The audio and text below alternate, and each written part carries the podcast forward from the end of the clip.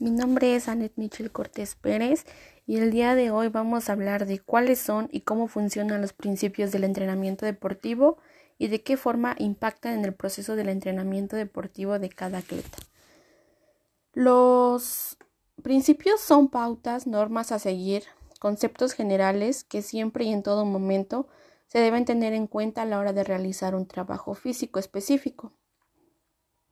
Estos tienen sustentos biológicos, pedagógicos y afectivo-emocionales que se reflejan con la fidelidad, las características regulares y objetivas del proceso de entrenamiento y se convierten en el camino y las condiciones primordiales para lograr los objetivos planteados. Esto lo dijo Foran en el 2007. Los principios del entrenamiento deportivo se relacionan entre sí, constituyen un sistema que debe ser entendido y considerado en su totalidad, formando así una guía para la planificación y concentración de los procesos del entrenamiento deportivo en el proceso enseñanza-aprendizaje. Según Altfield 2004, se deben tomar en cuenta 10 principios. El primer principio es principio de la participación activa y consistente del entrenamiento. Este principio contempla una preparación y conducción del entrenamiento y una actividad tal entre el entrenador y sus alumnos que posibiliten a cada deportista saber el por qué y para qué actúan, en qué mejoran cada entrenamiento, y así ayudan al deportista a saber el sentido de su velocidad, ritmo, relajamiento, simplicidad o la dificultad que tiene al realizar estos. El segundo principio es el principio del desarrollo de la multilateralidad. En este se comprende la interdependencia entre todos los sistemas y órganos de su cuerpo en el proceso fisiológico y psicológico. El entrenamiento de un deportista y el entrenador debería considerar su sistema dirigido hacia el desarrollo funcional apropiado de su cuerpo.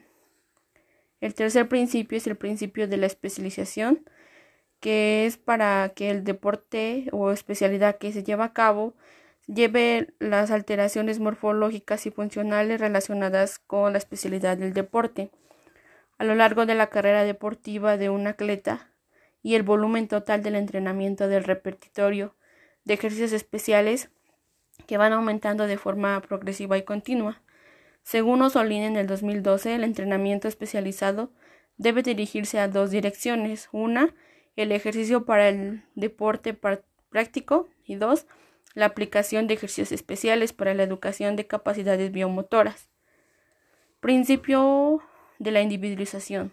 Según Osolín, el 2012, el principio de la individualización exige que los objetivos y tareas de la participación del deportista sean ejercicios físicos de su forma, su carácter, su intensidad, y duración. Los métodos de realización y otros aspectos de la preparación se deben realizar al deportista. Se selecciona en correspondencia con el sexo y la edad de los participantes, del nivel de sus posibilidades funcionales y de la preparación deportiva y su estado de salud, teniendo en cuenta sus peculiaridades de carácter, las cualidades psíquicas, entre otros. La base fundamental para realizar este principio es la confección de planes individuales del entrenamiento, mensuales, anuales y a largo plazo.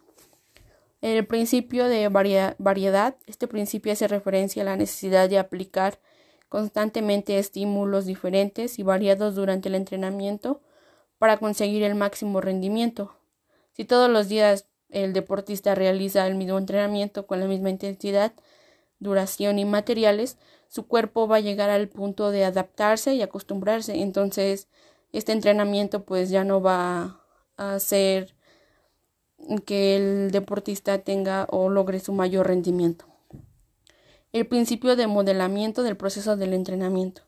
Un modelo es una imitación o una simulación de una realidad constituida a partir de elementos específicos del fenómeno que se observa e investiga.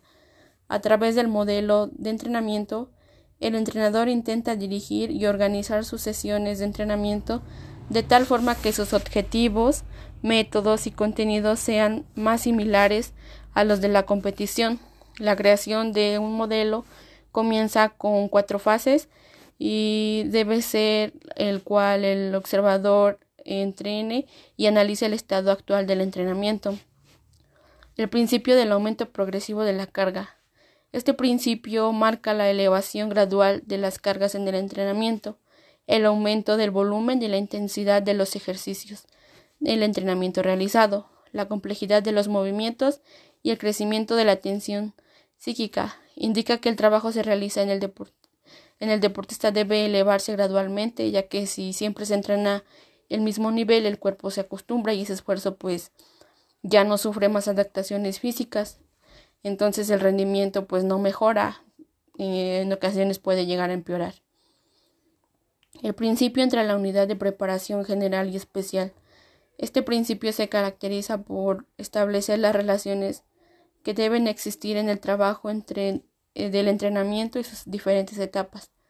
El proceso del entrenamiento se define atendiendo al tiempo que se le conceda a lo general o a lo especial. En ocasiones algunos entrenadores violan este principio, ya que de esta manera pues logran eh, acelerar su entrenamiento, pero pues acortan la fase de su manutención deportiva y esto puede dañar, dañar al atleta. El principio de la continuidad del proceso de entrenamiento. La obtención de elevado rendimiento deportivo está dada por el logro de mantener una continuidad del proceso de entrenamiento a largo plazo, en el cual se contemplan todos los principios que ya hemos repasado. El atleta debe ver la relación entre el esfuerzo y descanso para que la adaptación sea óptima.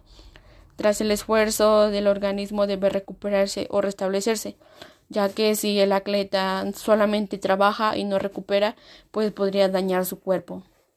Principio de variaciones ondulatorias de las cargas. Este principio se verifica en relación al trabajo-descanso. Se considera una dinámica ondulatoria de las cargas como elemento básico. En el adecuado volumen e intensidad dentro del macrociclo, mesociclo y microciclo. Esas ayudan a saber el nivel de carga en sus entrenamientos según el nivel que se encuentren. Por ello es importante tener en cuenta estos principios, ya que si no los tomamos en cuenta, podremos dañar a nuestro deportista y en vez de desarrollar sus habilidades, sus mejoras y sus capacidades día a día, pues las iremos disminuyendo y no habría un cambio específico dentro de ellos.